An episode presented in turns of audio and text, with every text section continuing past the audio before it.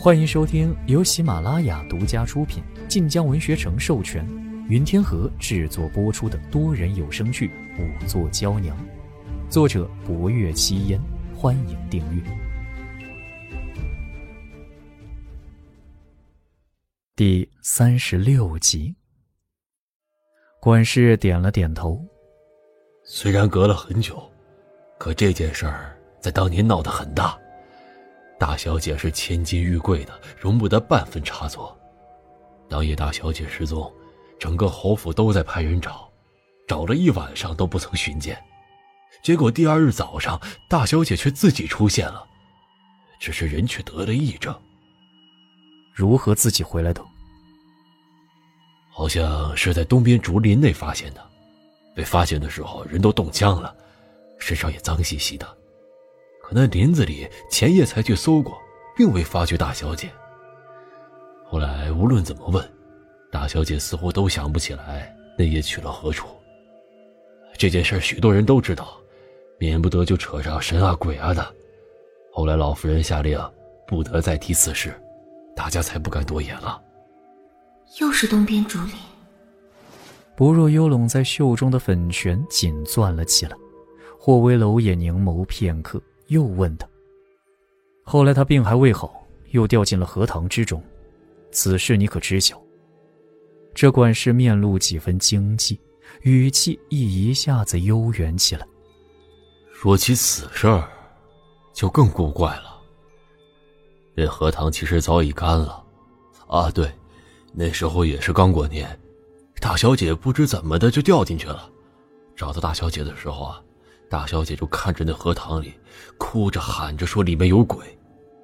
当时侯爷很生气，因为大小姐的癔症未好，话都说不清。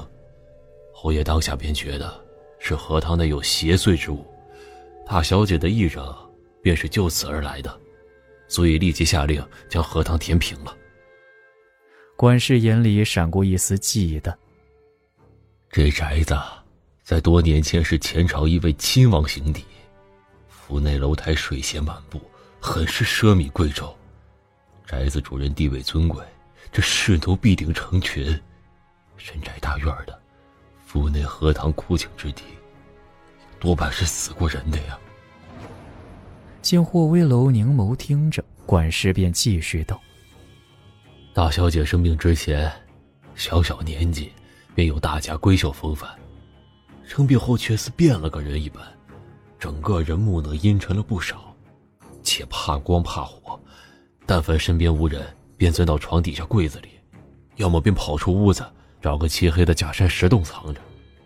因为这个，他身边的奶娘、嬷嬷，还有下人都换了几波。后来这个毛病改了，他自己对身边下人有些挑剔。记得那两年。小人还帮大小姐采买过许多年纪小的侍奴，最后留下来的没有几个。他那时怕火，可本后听闻他当年还差点被火烧，可有此事？管事不用回忆便道：“确有此事。大小姐得病之后，一开始是极怕火的，到了晚上，屋子里点灯，她甚至都怕。大概过了一个月。”大小姐癔症好转了两分，却开始十分喜欢发光发亮的东西。那时快要过年，老夫人想让过年热闹些，便采买了许多烟花爆竹回来。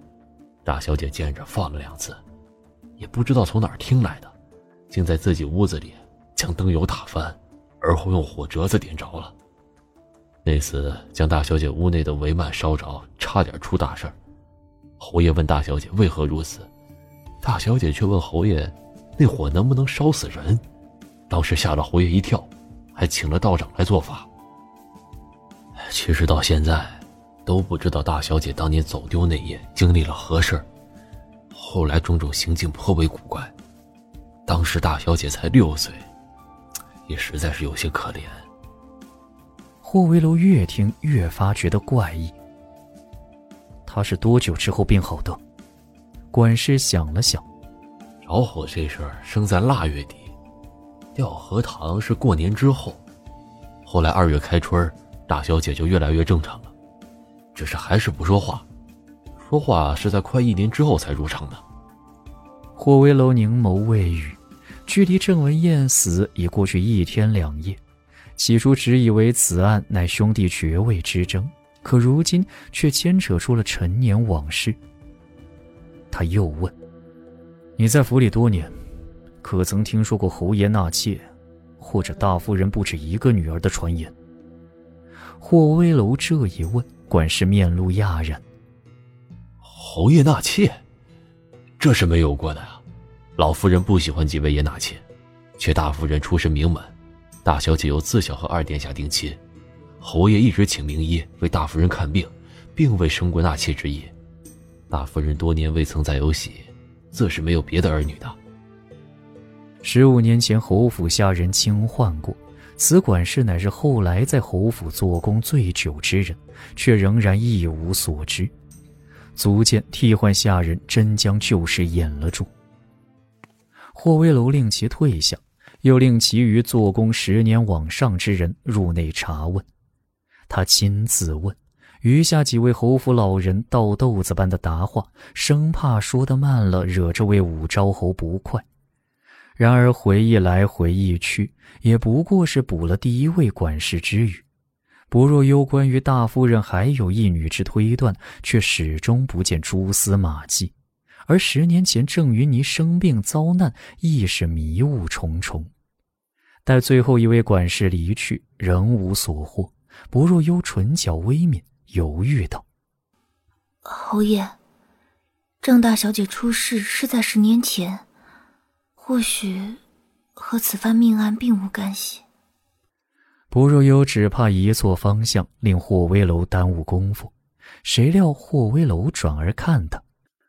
不必轻疑自己，此命案死者虽是侯府之人，却与你从前在青山县所见并无不同。命里沾伤、查窗、试息、审断推算，皆为你所成。既有疑窦，便该坚定不移。如今线索不明，不若有想到霍威楼公差在身，到底不敢太过笃信。而他听霍威楼此言，只觉他字字铮然，仿佛一切尽在掌握。不仅不容别人质疑，连他自己亦从不犹疑。不若幽心生坦然，他之心性难及他万一。霍威楼见他神色沉凝，以为他仍将他那话记在心头，时时未怕。本侯的确不喜女子涉入公差，然你验尸尚可，即便于推案上生了差错，本侯也不会责难你。不若幽未卑言轻。从前帮贺成多可畅言，如今却在武昭侯眼前办差，免不得起初想求个无功无过。